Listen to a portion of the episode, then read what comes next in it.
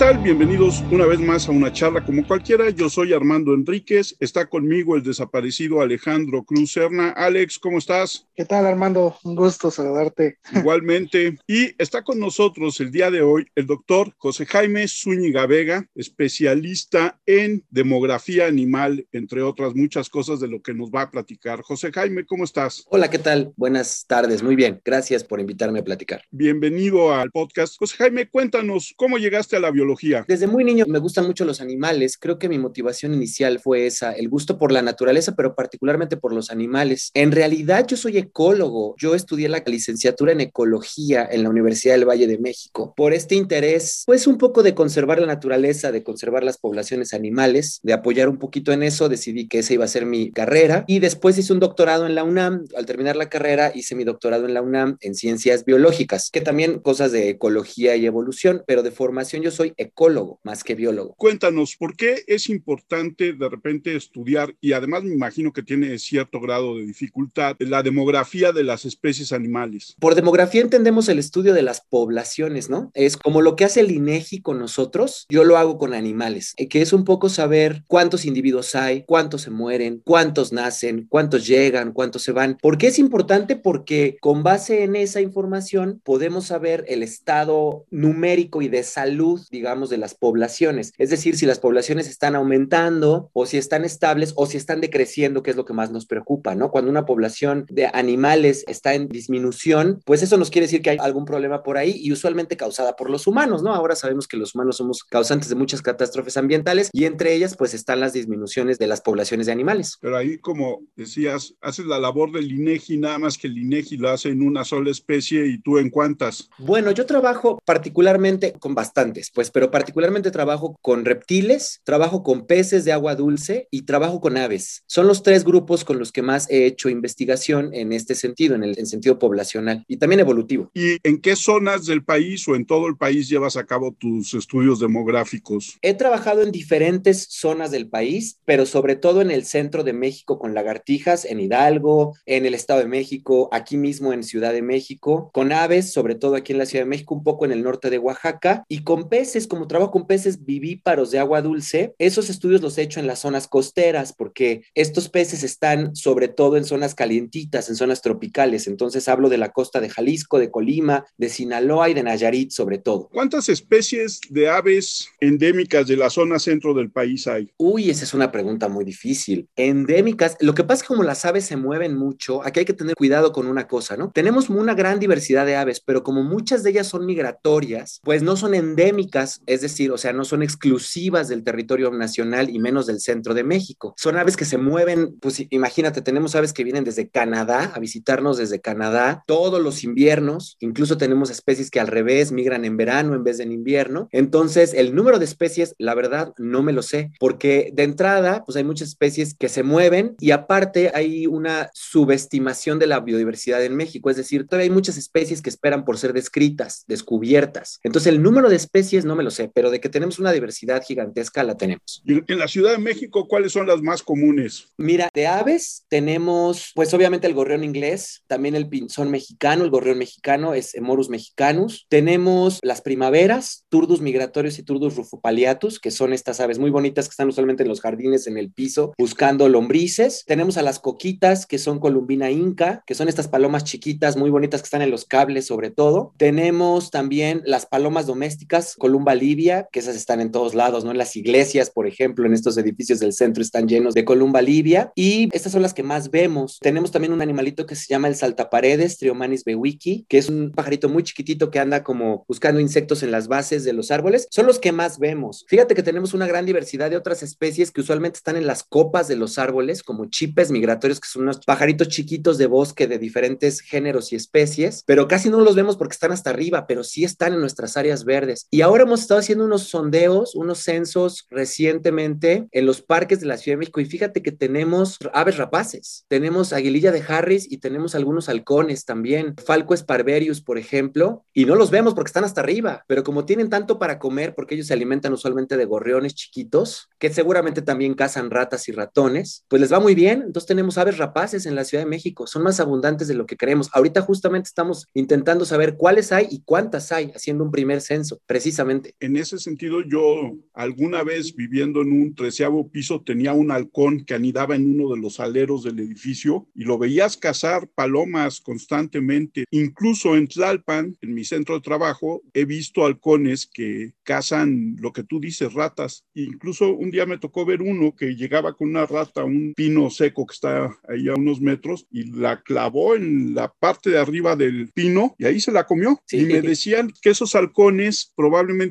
vengan del colegio militar donde tienen sus halcones y los sueltan para que vuelen y, y acaben con la población de palomas, sobre todo que hay en la zona de Tlalpan. Fíjate que sí puede ser, pero también hay animales, o sea, halcones y águilas, que no necesariamente vienen de gente que hace cetrería, ¿no? Que sí tenemos varios cetreros. Yo tuve un alumno en la carrera que llevaba su halcón a las clases, ¿no? Era muy divertido porque llevaba el halconcito porque me decía, es que está en entrenamiento, no lo puedo dejar porque tiene que generar un vínculo conmigo. Y entonces tomaba mis clases, el halcón, ¿no? Lo ponía en una silla, claro, le ponía su capuchito y a la media clase el halcón estaba dormido así con la cabeza para abajo, ¿no? Entonces yo decía, oye, mis clases qué aburridas son, mira, se duermen mis alumnos. Este, sí, tenemos muchos cetreros, pero también estamos dentro del rango de distribución natural de estas especies rapaces, que es muy amplio porque se mueven muchísimo. Entonces seguro también llegan de vida libre, que no necesariamente son de cetreros. Y en tiempos de pandemia, me imagino que tu trabajo se ha dificultado un poco, sobre todo de salidas al campo, ¿no? Muchísimo. Desde que empezó la pandemia, la universidad, y con toda la razón del mundo, obviamente, nos mandó un comunicado a todo el personal, a todos los investigadores, profesores, alumnos, que no había permiso de hacer ningún tipo de salida, ningún tipo de intercambio, ningún tipo de actividad que involucrara, pues que las personas estuviéramos juntas. Entonces, efectivamente, todo el trabajo de campo se paralizó. Apenas esto que te cuento de los parques me dieron permiso para empezar en mayo, gracias a que han disminuido los contagios, aunque ahorita ya vamos para arriba otra vez. Y también, no solo eso, sino a veces nosotros dependemos mucho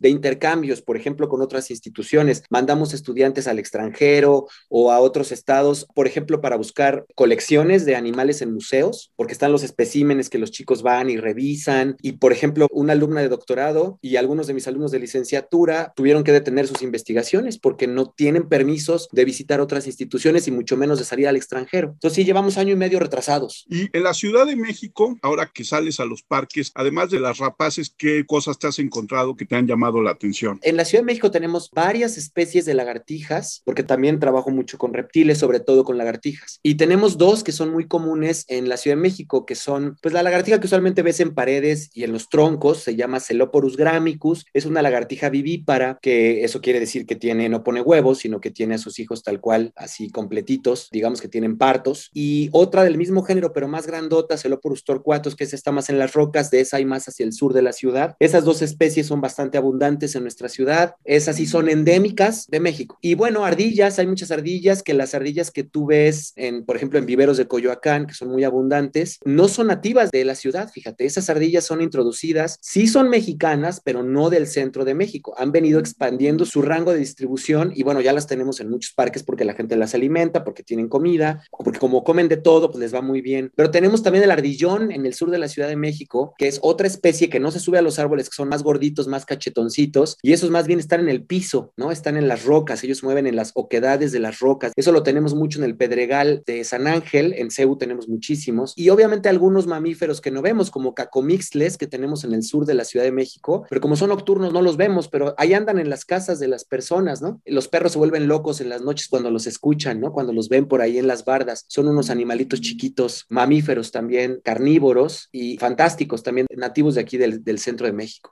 Del Pedregal, ¿cuál es el estado de salud de la reserva del Pedregal hoy en día? Esa es una excelente pregunta. Mira, la universidad, no me acuerdo en qué año, pero ya tiene bastantes años, eh, décadas, que decidió eh, establecer la Reserva Ecológica del Pedregal de San Ángel y que estuviera a su cargo, a su cuidado la universidad, la UNAM. Y si bien las zonas núcleo de la reserva están protegidas, no puede entrar la gente, son zonas de conservación de flora y fauna que están en muy buen estado, las zonas de amortiguamiento que están dentro del campus, que están, digamos, entre los edificios, cuando tú vas por ciudad universitaria, te encuentras un área grandota verde, ¿no? Pero que no tiene rejas, que la gente puede entrar, que pueden entrar los perros, que pueden meterse los gatos ferales, esas están en mal estado. Y tan es así que la universidad, desde mi punto de vista, pues sí, un poco equivocadamente, se ha encargado de seguir haciendo edificios dentro del mismo campus de ciudad universitaria cuando ya no cabemos en el campus. O sea, el campus está saturado de gente, está saturado de autos y lo que estamos haciendo, estamos comiéndonos las áreas de amortiguamiento, las pequeñas áreas verdes que están entre las áreas núcleo, nos las estamos comiendo, construyendo un edificio nuevo acá, un estacionamiento acá. Entonces hay un conflicto entre la administración de la Reserva Ecológica del Pedregal de San Ángel y la dirección de obras de la universidad, porque la dirección de obras dice, bueno, pues crezcamos, ¿no? Pues sí, pero los que nos importa cuidar un poco la reserva en su conjunto, decimos, oye, pero mejor que crezca en otros lados, hagamos crecer a la UNAM en otros estados, porque hace falta la universidad en otros estados y aquí en Seúl ya, por favor, porque ya no cabemos, ya tenemos una sobrepoblación de autos y de gente. Y bueno, pues bien, pero mal. No sé si respondí tu pregunta, creo que sí. ¿no? Sí, tú haces la demografía, en fin, haces el estudio. ¿Cuál es el fin de esto? ¿Qué es lo que ven? Si tiene a veces anomalías o cuál es el fin al cabo del estudio que se hace. A grandes rasgos, hay dos objetivos generales por los cuales hacer demografía en poblaciones animales. Uno de esos objetivos es la conservación, como ya lo mencioné hace ratito, es decir, el saber el estado de salud de las poblaciones, si las poblaciones están creciendo o están disminuyendo o están estables. Ese es el objetivo primario, inicial. Pero también, fíjate que el segundo objetivo es un objetivo más de ciencia básica, de los que nos gusta el conocimiento por el conocimiento mismo, que es un objetivo más evolutivo, porque fíjate que la evolución funciona a escalas cortitas, aunque no lo crezcamos. O sea, como que pensamos en evolución y pensamos, ah, el ser humano comparte un ancestro común con los simios de hace cuatro millones de años, y eso lo vemos como la evolución. Y sí, esa es macroevolución, pero la microevolución es la que sucede a escalas de tiempo más pequeñitas, y esa la entendemos estudiando las poblaciones, porque podemos saber cómo opera la selección natural a nivel poblacional. ¿Esto qué quiere decir? Que, por ejemplo, tú tienes una población de animales y algunos son más gorditos que otros o tienen las patitas más largas que otros por variación natural, ¿no? Así como los seres humanos somos distintos unos de otros, los animales también. Y entonces podemos ver, por ejemplo, ah, si los individuos que tienen las extremidades traseras un poco más cortas sobreviven menos. Entonces yo estimo probabilidades de supervivencia, tasas de supervivencia, cómo se van muriendo los animales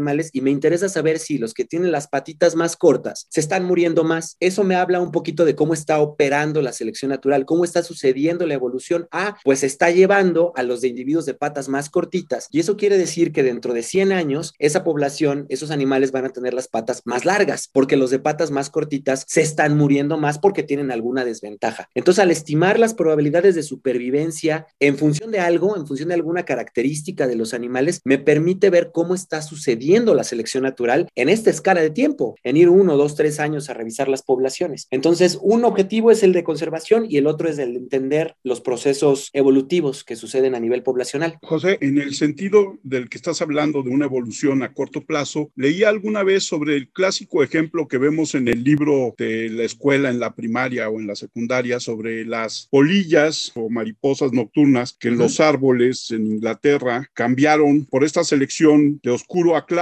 Sí. Pero con el paso de los tiempos, con una reglamentación más fuerte sobre las chimeneas de las empresas, de las industrias, se revirtió el proceso. Regresaron las polillas blancas o más claras que las oscuras. ¿En qué hemos afectado en las zonas cercanas a nuestras ciudades en México en esta evolución en los animales? Híjole, así como lo mencionas, ese ejemplo es un ejemplo clásico. Es parte de lo que queremos estudiar, por ejemplo, en los ríos del centro de México que están brutalmente contaminados, por ejemplo, el río Tula, el agua se vuelve mucho más turbia, por ejemplo. Y entonces los peces que viven ahí, los peces nativos, usualmente tienen comunicación visual. Un macho le hace un cortejo a una hembra, la hembra lo ve, con base en eso decide si se aparea con él o no, y eso tiene que ver con la limpieza del agua. Cuando vienen nuestros contaminantes, nuestras descargas, pues hacemos más turbia el agua y esa comunicación la interferimos y ya no pueden los machos cortejar, las hembras ya no pueden escoger y pues bueno, eso genera evolución. ¿No? Porque entonces ya no están escogiendo a los machos, por ejemplo, a los más brillantes. Ahora ya el macho que tiene un color brillante ya no tiene una ventaja porque ya las hembras no lo ven. Y entonces se están perdiendo los colores de los animales en los ríos porque ya no les están sirviendo los colores para comunicarse porque nuestros ríos están más sucios. Y entonces eso genera que los colores de los animales, por ejemplo, se estén perdiendo. En las ciudades también hay unos estudios muy interesantes con, y en la Ciudad de México creo que hay uno, si no me equivoco, de un investigador del Instituto de Ecología, también de la UNAM, de cómo las aves están cambiando el cómo cantan en las ciudades, porque hay tanto ruido que si ellos cantan a la misma frecuencia, no se escuchan, porque es la misma frecuencia de un camión, por ejemplo, de los autos. Entonces han tenido que cambiar el cómo cantan en las ciudades para que se puedan escuchar entre ellos, porque si no, no se pueden comunicar. Entonces la frecuencia de los cantos de las aves ha cambiado en los últimos 50 años, eso es evolución, ¿no? Les ha cambiado la laringe, les ha cambiado la frecuencia debido a nuestra contaminación por ruido. Recordemos que la contaminación no solamente es química, sino también es visual o es por ruido incluso. En el caso, por ejemplo, de los reptiles, en Cebu a mí todavía hace unos años me tocó ver serpientes de cascabel. ¿Ha cambiado también la fisonomía o los aspectos físicos de los reptiles en la ciudad? Esa es una, también una muy buena pregunta. Sí tenemos todavía serpientes de cascabel en la Reserva Ecológica en Universitaria. Tenemos dos especies, Crotalus triceriatus y Crotalus molossus. Molossus es una grandotota y Crotalus triceriatus es una un poquito más chiquita. Sí las tenemos. Fíjate que he querido saber si están cambiando sus números poblacionales, pero el problema es que es tan difícil verlas y encontrarlas que es difícil cuantificar, valga la redundancia, sus números porque necesito más tamaño de muestra para lograrlo. Entonces, no sé si las poblaciones están disminuyendo de serpientes de cascabel en la Ciudad de México, ¿no? En Ciudad Universitaria, pero sé que las serpientes, sobre todo si te refieres a los reptiles, son de los grupos más afectados por la gente, ¿eh? O sea, las serpientes, cualquier persona que ve una serpiente le echa el machetazo. Es lo primero que hacen con las serpientes, porque entre los mitos estos que yo me acuerdo cuando era niño, ¿no? Oye, es que se toman la leche, le roban la leche a las mujeres, los famosos alicantes, ¿no? Bueno, pues un reptil no es un mamífero, entonces no consume leche, ¿no? Los que consumimos leche somos los mamíferos. Y creo que el ser humano es el único que lo consume después de la etapa temprana de la vida, ¿no? Nosotros seguimos tomando leche, pero los reptiles no. Entonces la gente mata a las serpientes despiadadamente cuando la gran mayoría de las serpientes son inofensivas, no son venenosas, no representan ningún problema para la gente. Al contrario, las serpientes ayudan a controlar las poblaciones de ratas, ratones, de roedores, por ejemplo, ¿no? Y las serpientes más pequeñas incluso ayudan a controlar las poblaciones de insectos, pero la gente las mata. A mí me ha tocado en el campo decirles, oigan, me voy a dejar morder para que vean que no hace nada, ¿no? O que simplemente pues no tienes que aventarle el machete, agarra una vara larga y vela empujando y que se salga de tu milpa, de tu terreno, de tu potrero, ¿no? No tienes por qué aventarle el machete. Entonces las poblaciones de serpientes son de las más afectadas. Sí, tristemente son las más. Y además, métele que también hay una concepción religiosa, ¿no? Porque ¿quién es el símbolo del diablo en la Biblia? Pues una serpiente, ¿no? Se convierte en una serpiente, que me parece terrible, ¿no? Digo, perdón, pero ahí sí tengo mi opinión eh, muy en contra de esa ideología católica, cristiana. En cambio, ¿cómo eran las serpientes aquí en nuestros ancestros prehispánicos? Eran dioses, eran entes que teníamos que adorar, eran entes superiores, eran entes que representaban poder, que representaban pues una deidad, ¿no? Y vienen estos pensamientos occidentales y lo único que hacen es poner en peligro a la fauna y particularmente a las serpientes. Entonces, a mí me ha tocado dar pláticas a la gente en campo, a las personas de zonas rurales, tratando de explicarles que no, que la mayoría son inofensivas, ¿no? Sí se ven muy afectadas sus poblaciones. Y ahora hablando un poco de la zona de las sierras que rodean a la ciudad, ¿cómo estamos de poblaciones de animales ferales que afecten a, la, a las poblaciones de animales nativos, de animales introducidos salvajes? Tenemos algunas poblaciones de perros ferales que sí se han vuelto peligrosas, pero te voy a decir cuáles son los animales más peligrosos en el centro de México, los gatos. Los gatos son los animales más peligrosos porque los gatos no están domesticados completamente, en primer lugar. En segundo lugar, son unos cazadores natos, o sea, la evolución ha llevado a que sean todos los felinos, obviamente los grandes, los chicos, todos, todos, pero los gatos domésticos siguen siendo unos cazadores brutales. Hay estudios, muchos estudios en varias zonas del mundo, no en México, que demuestran que los gatos son los responsables del exterminio de muchas poblaciones de aves y reptiles. Cuando unos gatos se introducen en una isla, por ejemplo, acaban con las serpientes, las acaban. Hubo un estudio, creo que en Georgia, en el sur de Estados Unidos, en donde les pusieron una camarita a los gatos, ¿no? O sea, nocturna, y veían y cuantificaban cuántas lagartijas alcanzaban a matar un gato por noche, como 15, y no se las comen, o sea, nomás matan por jugar, básicamente. Entonces, los gatos son una amenaza. En mi opinión, tendríamos que empezar ya una cultura y una conciencia de que no son mascotas apropiadas, porque son mascotas que tienen un impacto muy alto en el ambiente, gigantesco. La gente dice, no, es que mi gato no sale. Yo creo que es la mayoría de las veces eso no es cierto. El gato se sale en las noches, ve cómo le hace y se sale. Y aunque sea aquí al arbolito del jardín, ya se comió los huevos o ya mató al pajarito que está anidando en ese arbolito de tu jardín. Entonces los gatos son peligrosísimos y los gatos ferales no se diga, ¿no? Son responsables de la extinción local de muchas aves y de muchos reptiles. Eso es un, un problema en México y en el mundo. Eso está muy interesante, eso de los gatos. Sí.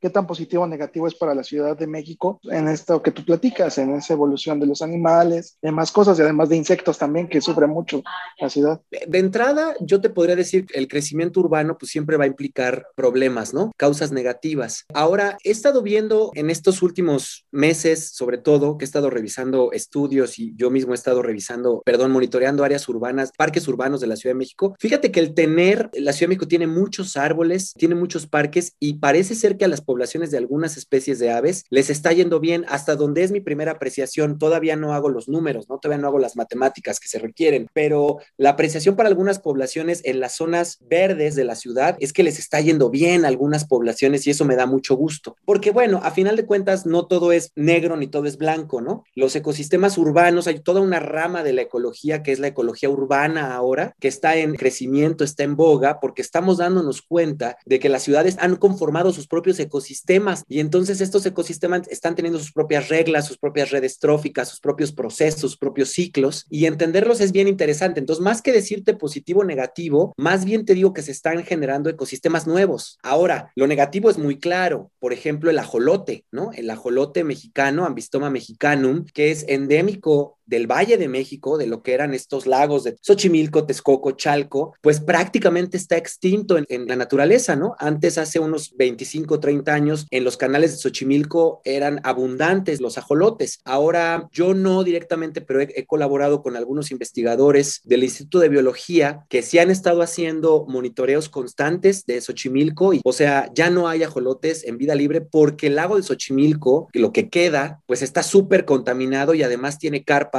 y mojarras, que son dos especies de peces que la gente se come entonces muy bien, y no todos, porque hay algunos que no se pueden comer porque son muy chiquitos, pero que son unos competidores brutales para el ajolote, entonces no lo dejan sobrevivir, no lo dejan crecer, no lo dejan poner huevos, se comen a sus huevos, se comen a sus larvas y se acabó el ajolote, que es una especie que solo había en el Valle de México. Y ahora los europeos tienen estos acuarios, los alemanes, suizos, donde los crían y ellos los venden porque es un animalito muy bonito, ¿no? Que parece que está sonriendo, que tiene sus branquias así que parecen un leoncito chiquito y en, Europa son muy comunes en los acuarios, el ambistoma mexicano, pero en condiciones naturales ya no lo tenemos. Entonces ahí está una de las consecuencias negativas. Esta parte que dices de que se crean nuevos ecosistemas es muy interesante porque a final del día, pues estás hablando de especies que a lo mejor en la naturaleza ni siquiera convivían, ¿no? Que son todas las especies que se introducen en una ciudad, que se escapan, que generan sus propias poblaciones en las ciudades. En ese sentido, ¿cómo está conformado un poco la vida en los parques que has estudiado? Ese es un excelente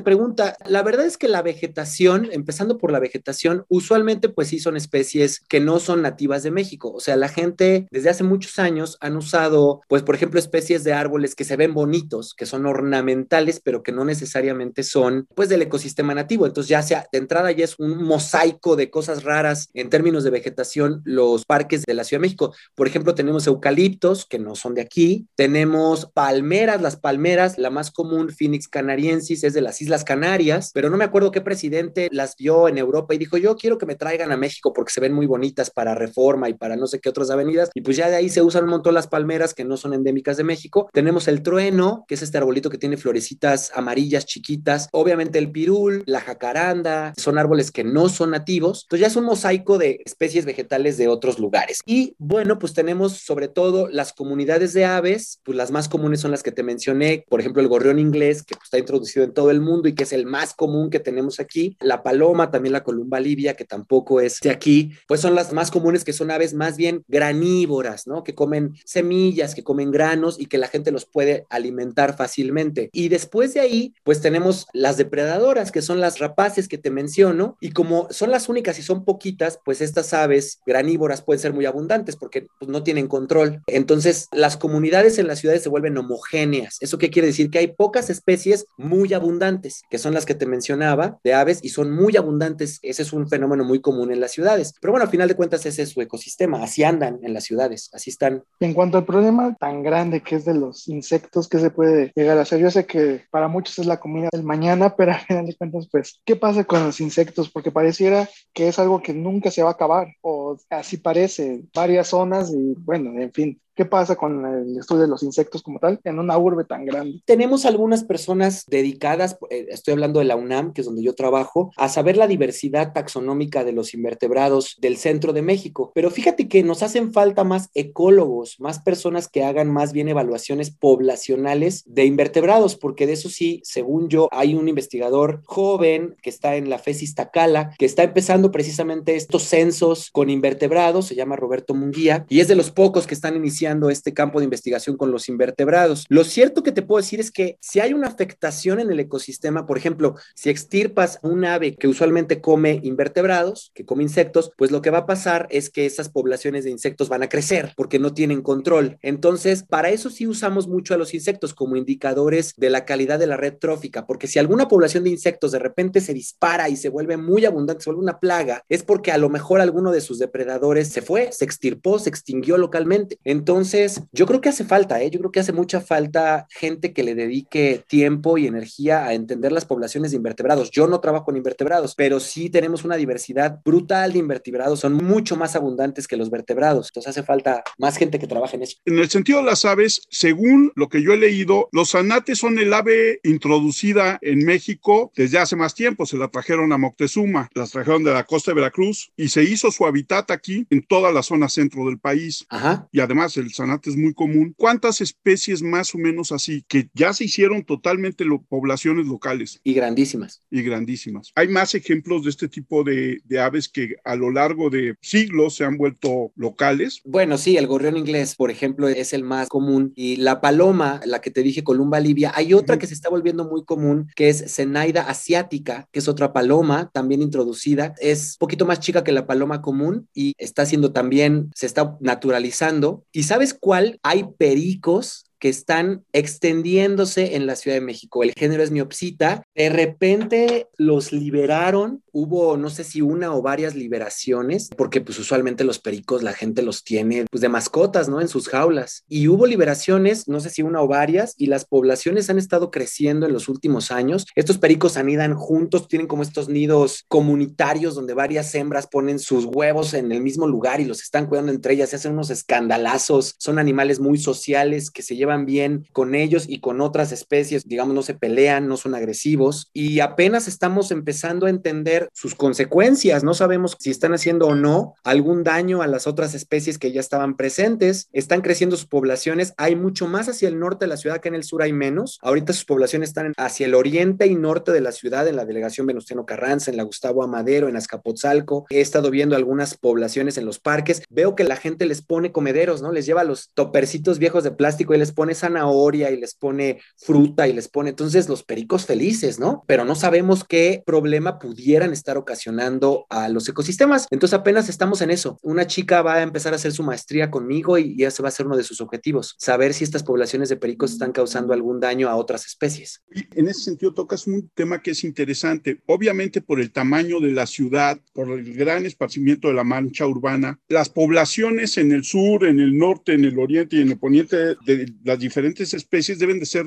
diferentes, ¿no? Fíjate que sí, es bien interesante, sobre todo en el contexto actual sociopolítico, ¿no? Que vivimos en la Ciudad de México, pero también se refleja en la parte, pues, natural. Los parques, las áreas verdes difieren mucho entre el sur y el norte de la ciudad. Las especies que están presentes, las abundancias de las especies son distintas. Todavía no sé bien cómo, pero justamente es parte de lo que estamos viendo. Yo creo que el sur es un poquito más arbolado hasta donde alcanzo a ver, te digo, van no le hecho números y seguramente voy a encontrarme que algunas poblaciones, por ejemplo, de pájaros carpinteros, tenemos estos pájaros carpinteros muy bonitos que tienen su copete rojo, preciosos. Yo los he visto más en el sur de la Ciudad de México que en el norte. Al revés, los pericos que son introducidos están más en el norte que en el sur. Entonces, pues justamente me interesa saber si estas diferencias socioeconómicas que hay en la Ciudad de México se pueden reflejar también en las diferencias en sus ecosistemas, ¿no? En los ecosistemas de la fauna. Vamos a ver, es una pregunta interesante. Todavía no tengo la respuesta. Y la otra que yo alguna vez leía que en algún estudio que hicieron en Nueva York de las áreas verdes, cómo incluso se creaban como especies, vamos a decir, locales en ciertos parques de la ciudad de Nueva York que no había en otros parques, sobre todo, por ejemplo, me acuerdo de roedores, de pequeños ratones que vivían específicamente en uno o dos parques de cierta zona de Nueva York, pero no había en todo el resto de la ciudad porque quedaban aislados como en esta isla verde con todo el concreto alrededor. ¿Es parte también de lo que vas a investigar? Fíjate que ese tema es muy interesante. Es otro ejemplo de cómo la evolución sucede en consecuencia de las acciones de las personas. Porque mira, si una población se separa, se fragmenta y queda una subpoblación aislada por la causa que quieras, pueden ser causas naturales. Surge un río, se cae una cañada y entonces dos bosquecitos quedan separados, este, qué sé yo, viene un huracán y parte una pequeña isla en dos porque inunda la zona del medio. Entonces, cuando una población se fragmenta, tiende a suceder y, y no hay intercambio de individuos entre esas poblaciones fragmentadas, pues cada población va a tener su propia trayectoria evolutiva, ¿no? Ya se empiezan a reproducir entre ellos y ya entonces se empieza a generar un aislamiento reproductivo y ya no se llevan, digamos, si lo quieres ver así, con los de la otra población que está del otro lado. Ya no se reconocen después de muchos años, ya no huelen a lo mismo, las feromonas cambian, entonces ya no se pueden reproducir entre ellos, ya los ven como feos, como raritos, digamos, y entonces eso genera un proceso que se llama especiación, es decir, se crea una especie nueva de cada lado del río, de cada lado de la cañada, en un parque que está aislado con respecto a la otra zona que está del otro lado de la ciudad. Como ya no hay intercambio de individuos, a lo largo de muchos años se puede generar una especie nueva, exactamente. Y eso, insisto, puede ser por condiciones naturales o por acción de la gente. Una ciudad se vuelve una barrera, entonces el parque queda en medio, vamos a pensar en los roedores de Central Park, que no se pueden comunicar con los roedores de su misma especie que están en las zonas aledañas de Nueva Jersey, de Nueva York, pues se van a volver una especie o van a tender a lo largo de muchos años, obviamente, cientos tal vez de años, van a tender a convertirse en una especie distinta que ya no se puede reproducir con la especie que le dio origen, digamos. Sí, sí pasa, se llama microevolución también y los seres humanos somos responsables de eso también. Eso será parte de tu estudio también. No creo que eso esté pasando en la Ciudad de México, al menos con las aves, no sé con roedores, pero no estoy trabajando con roedores porque sí. es, es más difícil y no sé tanto de mamíferos como quisiera. Pero con aves como se mueven, como pueden moverse, lo que acabamos de platicar al inicio de la sesión, no, no están aisladas. A lo mejor con lagartijas podría pasar y para eso habría que entrarle a las técnicas genéticas, ¿no? O sea, tendría yo que tomar muestras de tejido y de ahí extraer el ADN, por ejemplo, de las lagartijas de Ciudad Universitaria con respecto a las de la Gustavo Amadero. Y a lo mejor a lo largo de otros 100, 200 años, ese código genético va a ser distinto entre la Gustavo Amadero y Ciudad Universitaria. Ahorita no creo. Yo creo que si bien habría algunas variantes entre las dos poblaciones, yo creo que la diferenciación genética todavía no ha pasado el suficiente tiempo para que puedan considerarse como que está sucediendo especiación. Pero a lo largo de muchos, muchos años, en organismos que no se mueven tanto como las lagartijas, como los roedores, podría haber fenómenos de especiación dentro de ciudades. Sí, sí puede pasar. En el caso de las aves, este mosaico de especies introducidas de árboles, de plantas, por ejemplo, prefieran las jacarandas y entonces se vengan más hacia el sur o prefieran... Sí. Ay, ¿Podría suceder eso también? Es lo que te decía hace un ratito. O sea, sí tendemos a pensar mucho en la biología desde el punto de vista de la conservación y del proteger a las especies nativas y los ecosistemas y su integridad. Sin embargo, también la parte científica meramente, como ciencia básica, también es interesante ver el otro lado de la moneda. Es decir, cuando entra una especie introducida, sí, uno piensa, ah, va a afectar a otras y le va a dar en la torre a otras de las que son nativas. Sí, pero no siempre. A veces una especie introducida puede darle un beneficio a las especies nativas, que es lo que tú estás diciendo. ¿Qué ha pasado con muchas especies de árboles frutales, por ejemplo, de árboles ornamentales que hemos eh, introducido en las ciudades? Que fíjate que les están dando fuentes de alimento a los colibríes, por ejemplo. Los colibríes que sí son nativos. Entonces, ¿qué pasa? Pues que les encantan las especies de árboles que tienen florecitas rojas, que tienen mucho néctar y no necesariamente son especies de árboles nativos, son introducidos la mayoría. Pero ¿qué crees que les ofrecen fuentes de alimento a los colibríes? Entonces, insisto, ya sea por acción del hombre o no, las especies introducidas sí generan muchos daños, pero digo, también generan sus beneficios, pues generan sus cadenas tróficas, ¿no? Le están ofreciendo néctar a los colibríes. Es un ejemplo. Sí, sí pasa. ¿Tú consideras que cada área verde que se hace es un pulmón para la ciudad o no? Sí, por supuesto. Sí.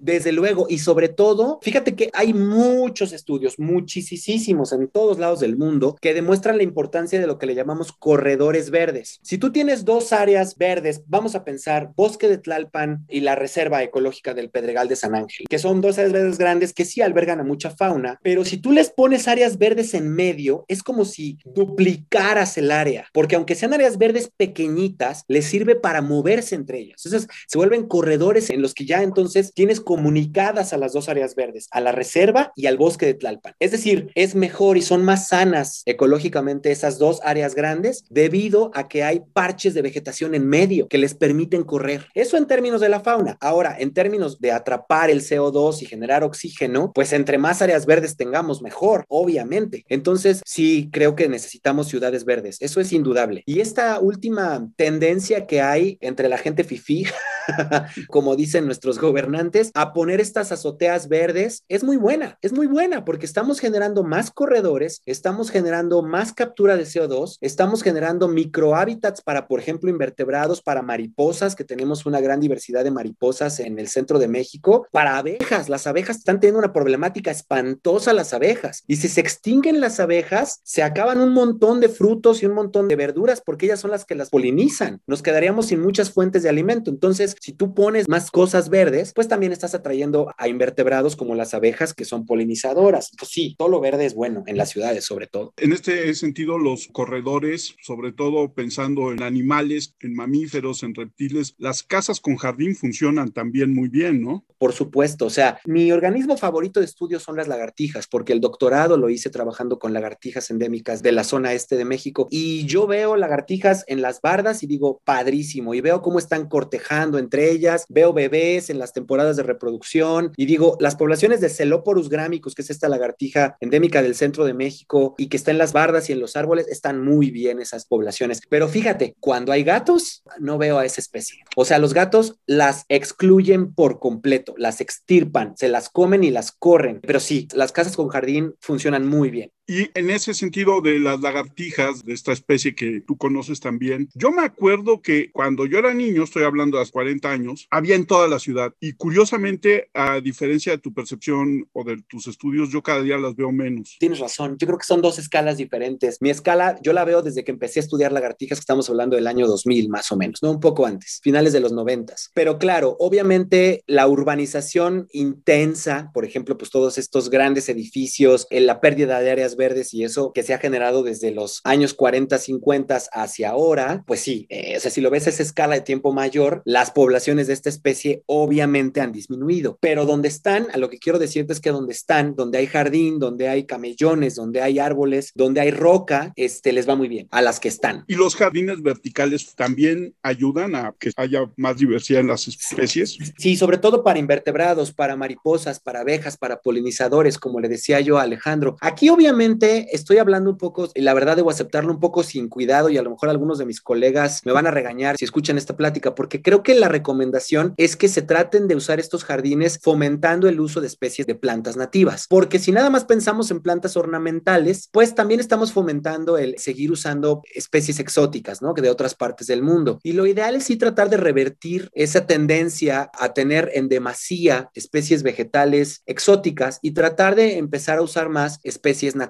¿no? Especies del centro de México, ¿no? Como algunas orquídeas del centro de México. No sé mucho de plantas, la verdad, pero algunas orquídeas del centro de México, por ejemplo, sería muy bueno que la gente las tuviera en sus jardines verdes y en sus azoteas, por ejemplo. José, y además de los pericos, ¿qué otra especie introducida te encuentras en la Ciudad de México? Las otras palomas, Zenaida asiática, el gorrión inglés, bueno, el, el, zanate que ya mencionaste, pero ese ya está muy naturalizado, porque si bien no es del centro de México, sí ya tiene muchos años aquí y entonces ya se considera una especie naturalizada, como el pirul, como el árbol pirul, que tampoco es de México, ese es de Sudamérica. La población de tortolita o de coquito, como le dijiste, esto, ¿qué tan sana es en la Ciudad de México? Muy sana. E, esa especie le va muy bien con la gente. Es una especie claramente tolerante al disturbio. Eh, la gente no las molesta, no ocasionan mayor problema más que tal vez un poco con sus heces, como en el caso de las palomas que pues dañan algunas, algunos edificios, las pinturas y esas cosas, pero les va muy bien. Esa, la población de coquitas les va muy bien. Del pinzón mexicano, Carpodacus, bueno, antes era Carpodacus mexicanos, ahora es Emorus mexicanos, son dos de las especies, la coquita y el pinzón mexicano, que es este gorrión pinzón que es rojo, el macho es rojo, muy bonito, de la cabeza. Esas son poblaciones que están bastante bien en la ciudad, les va muy bien, son muy tolerantes al disturbio, muy tolerantes a la gente, la gente no las molesta, salvo los gatos, obviamente, insisto. Hablabas del pájaro carpintero, yo he tenido la oportunidad de ver alguno en, en la ciudad. Ese sí es mucho más del sur de la ciudad, ¿no? ¿No? Sí,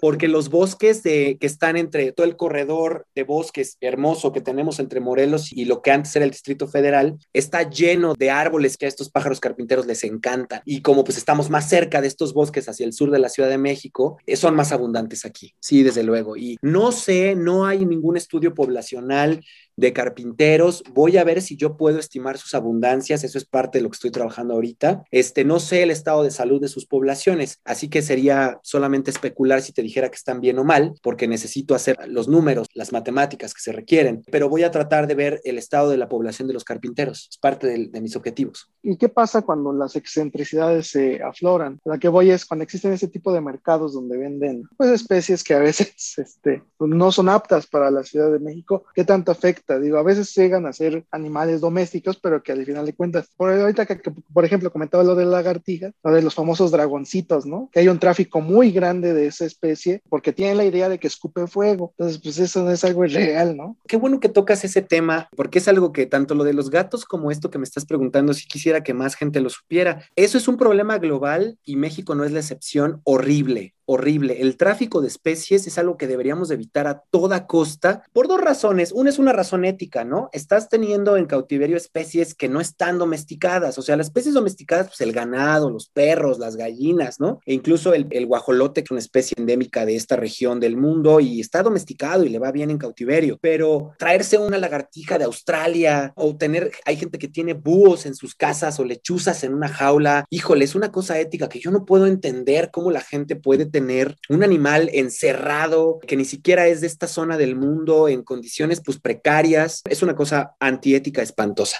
Y la segunda razón por la cual lo tenemos que evitar es porque cuando la gente se, o sea, ay, voy a comprar este pececito o esta tortuga o esta lagartija y de repente ya no me cabe, ya no la quiero, pues la voy a soltar en la reserva, pues qué importa. Pues de ahí vienen la introducción de especies exóticas y, y cuando lanzan al río a 5, 6, 10 peces estos chinos que son peces dorados, los lanzan o las carpas, pues después ya se vuelven una plaga y entonces están, ¿cómo se llama?, desplazando a otras especies nativas como lo que le pasó al ajolote. Entonces, eso es un problemón que tenemos que evitar a toda costa. Mira, los zoológicos hacen su esfuerzo porque la gente pueda ir a ver ahí a las especies, porque si quieren conocer una especie exótica de otro país o ver una víbora de cascabel o una boa, vas a un zoológico, vas a un herpetario, vas a una de estas instituciones, pues que intentan educar ambientalmente a la gente y que los niños vean a las especies y que las conozcan. No tienes que tener una en tu casa. Hay gente que compra serpientes y ahí las tiene encerradas en una pecerita de 20 litros, cuando una serpiente se puede mover kilómetros en tres días. Entonces es tristísimo esa situación, así que ojalá que detuviéramos y fuera cada vez más ilegal. El tráfico de aves sigue siendo un problema.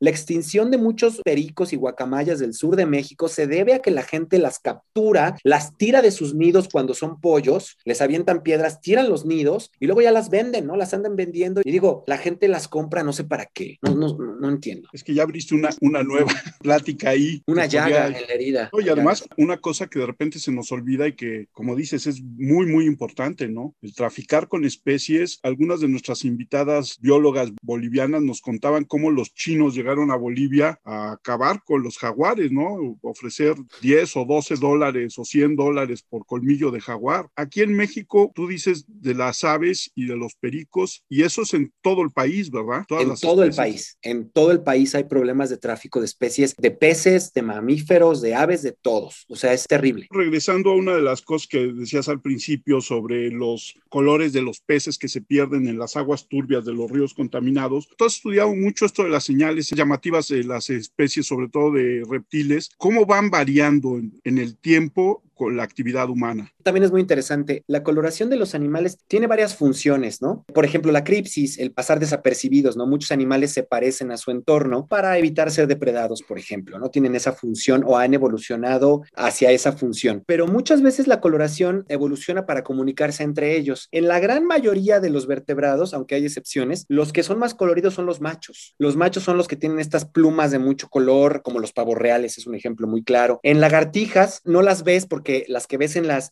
la que te decía Celoporus gramicus que está en los árboles, eh, tú nomás les ves el dorso, pero los vientres los tienen azules con negro preciosos, ¿no? Y eso es porque se los enseñan entre ellos y les dicen, ah, mira, esto es mi color azul, quiere decir que tengo mucha testosterona, así que ni te acerques a mi territorio, ¿no? Le dice al otro macho. O le dice a la hembra, mira qué guapo soy, mis genes son muy buenos, puedo resistir parásitos, te conviene que yo sea el papá de tus hijos. Es básicamente los mensajes que se transmiten. Pero fíjate cómo esa coloración evoluciona, ahí te estoy diciendo, por selección sexual. Es decir, las hembras seleccionan a los más coloridos y entonces los más coloridos tienen más hijos y así va evolucionando un color cada vez más y más y más brillante o más bonito. Pero la selección natural, por ejemplo, por depredadores, opera al revés. El depredador es más fácil un ave que come lagartijas, pues que vea a una lagartija muy azul a que vea una lagartija más cafecita. Y entonces eso hace que son fuerzas opuestas, ¿no? Por un lado, las hembras favorecen que evolucione el color azul muy bonito, pero los depredadores se comen a los de color azul muy bonito. Entonces, ¿qué pasa? El resultado es un azul intermedio, que es atractivo para las hembras, pero no tan vistoso para los depredadores. Es un ejemplo muy bonito de cómo interactúa, digamos, la búsqueda de parejas, que eso es la selección sexual, con la selección natural, que es, por ejemplo, la depredación en este caso.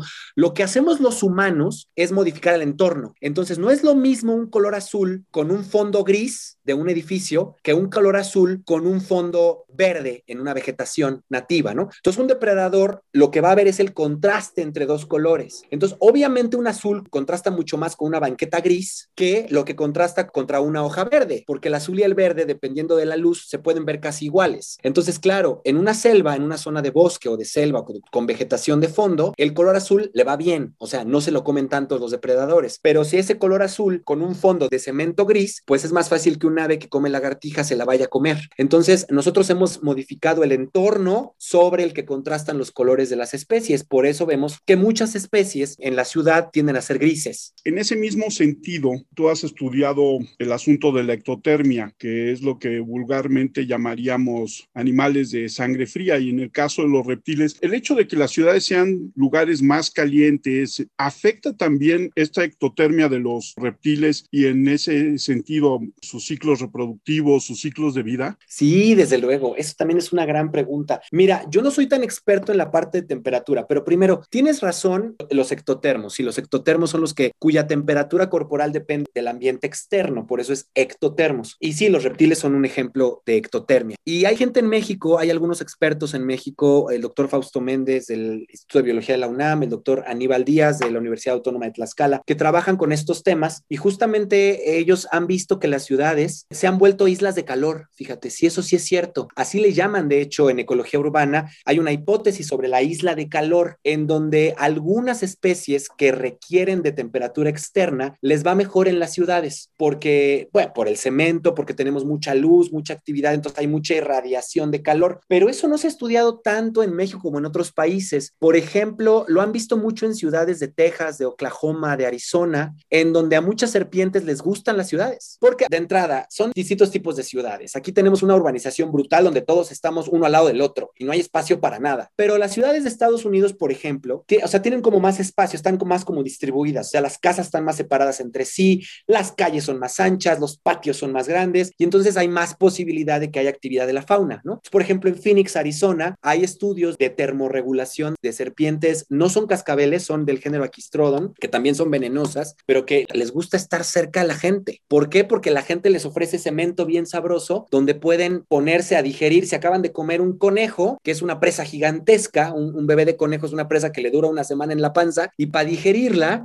necesita una temperatura óptima que obtienen el cemento. Entonces sí, es interesante cómo en algunas ciudades se han vuelto islas de calor que les ofrecen un poquito de mejores temperaturas a los animales ectotermos. Eso es cierto. Cuando se reproduce los reptiles, ¿cuántas hembras y machos salen de una camada, se podría decir? Ah, no, uy, es que eso hay una variación gigantesca. Los reptiles, fíjate que los reptiles son un grupo muy, muy diverso. Los reptiles tenemos básicamente cinco grupos de reptiles. Tenemos a los cocodrilos, hay varias especies en el mundo. Tenemos las tortugas, que hay muchísimas especies terrestres y de agua dulce, y si no me equivoco, solo siete especies marinas. Tenemos a las serpientes y las lagartijas, que si bien las podemos ver como dos grupos diferentes, en realidad comparten un ancestro común. Entonces son, siempre las tratamos, los que trabajamos con anfibios y reptiles, las tratamos como un solo grupo de lagartijas y serpientes, y las tuátaras, que son un grupo distinto, genéticamente parece una iguana, parece una lagartija, pero no es. Viven en Nueva Zelanda y es un grupo muy antiguo que lleva muchos años sin cambiar, muchos, muchos, muchos millones de años. Y entre esa diversidad de reptiles, uy, la reproducción hay una diversidad brutal de estrategias de reproducción en reptiles. De hecho, mira, hay especies ovíparas y vivíparas, o sea, hay especies que ponen huevos y hay especies que no ponen huevos, sino que ya sus crías nacen directo de la mamá, se desarrollan por completo dentro de las mamás. También hay especies partenogenéticas, o sea, clonales. Hay algunas especies que solo son hembras, no hay machos, solo son puras hembras y sus hijos son clones de ellas mismas. Son genéticamente igualitititas, o sea, toda la población son básicamente la misma hembra. Y bueno, en términos de camadas, las tortugas marinas que ponen cientos de huevos por camadas, hay algunos reptiles vivíparos que ponen dos o tres crías por camada máximo. Yo creo que en promedio las serpientes tienen entre, las vivíparas tienen de 4 a 10 crías, igual que las lagartijas, y las ovíparas pueden poner 20, 25 huevos, este, tal vez un poco menos. Pero es que esa pregunta es difícil porque hay una diversidad grandísima de estrategias reproductivas en reptiles, grandísima. Y una especie que es partenogenética Ajá. tiene una posibilidad de extinción mucho mayor, ¿no? Por supuesto, esa es una excelente pregunta. Fíjate que las llamamos, los biólogos evolutivos las llamamos callejones sin salida a esas especies, porque como no hay variación genética, mira, mira qué es lo que está pasando con el coronavirus. Es un ejemplo clarísimo de cómo algunas personas son más resistentes que otras. Algunas de las personas que han fallecido, desafortunadamente han fallecido, son personas que tenían una propensión, por ejemplo, a desarrollar coágulos o a desarrollar estas inflamaciones sistémicas brutales en respuesta a una infección viral. Hay otras personas que no, que les da coronavirus con 80 años de edad, con diabetes e hipertensión y sobreviven. Entonces hay una variación natural en la resistencia a las enfermedades que depende de la variación genética. O sea, somos muy diversos genéticamente los humanos, por ejemplo. Pero estas especies que todas son iguales genéticamente, imagínate que viene un virus o cualquier otro patógeno, un parásito, un endoparásito, un protozoario que les afecta, se los acaba, porque si no tienen el sistema inmune para repeler a ese patógeno particular, se mueren todas. Se les llama callejón sin salidas. También lo llamamos coloquialmente errores de la naturaleza, porque usualmente esas especies partenogenéticas han surgido de procesos de hibridación. O sea, dos especies diferentes, un macho se confundió y dijo, ah, caray, esa hembra me gusta, pero no era de su misma especie, copula con ella, se juntan sus dos códigos genéticos y hay un error ahí al momento de la división celular, de la unión del cigoto y genera una nueva especie. Y esta especie, pues es un, un clon, o sea, se vuelve una especie partenogenética. Usualmente las especies clonales provienen de eventos de hibridación en donde son errores. Es muy interesante ese proceso, pero usualmente son especies que aparentemente viven poco, en términos geológicos, ¿no? O sea, duran poquitos millones de años en la naturaleza. Pues estamos llegando al, al final de esta charla tan interesante contigo, José Jaime. ¿Tienes algún lugar,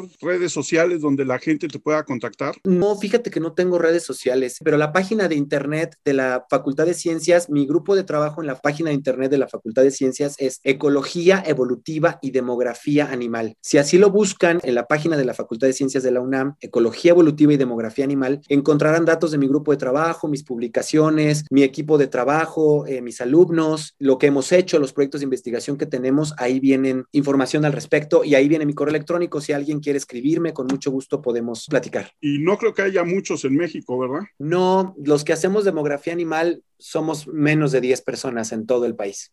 Okay. En un país que tiene una diversidad No, animal grandísima, ¿no? Claro. Como tú dices, hay especies que están esperando ser descubiertas y descritas. Exacto, sí, me refiero a la parte, a biólogos, y hay muchísimos, tenemos muchos grandes eminencias en biología, pero específicamente los que evaluamos las poblaciones animales y a eso nos dedicamos, somos menos de 10 personas. Yo espero que podamos volver a platicar contigo y que en unos meses, cuando ya haya salido un poco más a parques, nos cuentes qué has encontrado. Yo sé que pues, es un trabajo de tiempo, básicamente, lo que estás haciendo, pero que no deja de ser sumamente interesante para los que nos interesa qué especies comparten la ciudad con nosotros y cómo cuidarlas y promover que se cuiden, ¿no? Entonces, yo te quiero agradecer mucho el que hayas aceptado nuestra invitación, el que hayas charlado con nosotros y hayas compartido tus conocimientos. Alex, tus redes sociales. Sí, mi Twitter es arroba 512-Alex. Yo soy Armando Enríquez, a mí me encuentran en Twitter como arroba cernícalo y el Twitter del podcast es arroba charlacualquier1. Nuestro correo es charlapodcast1 arroba gmail.com. José Jaime, muchísimas gracias. Creo que ha sido una charla muy amena. Al contrario, gracias a ti y gracias por este espacio. Me parece increíble y muy, muy, muy importante. A todos nos escuchamos la próxima semana.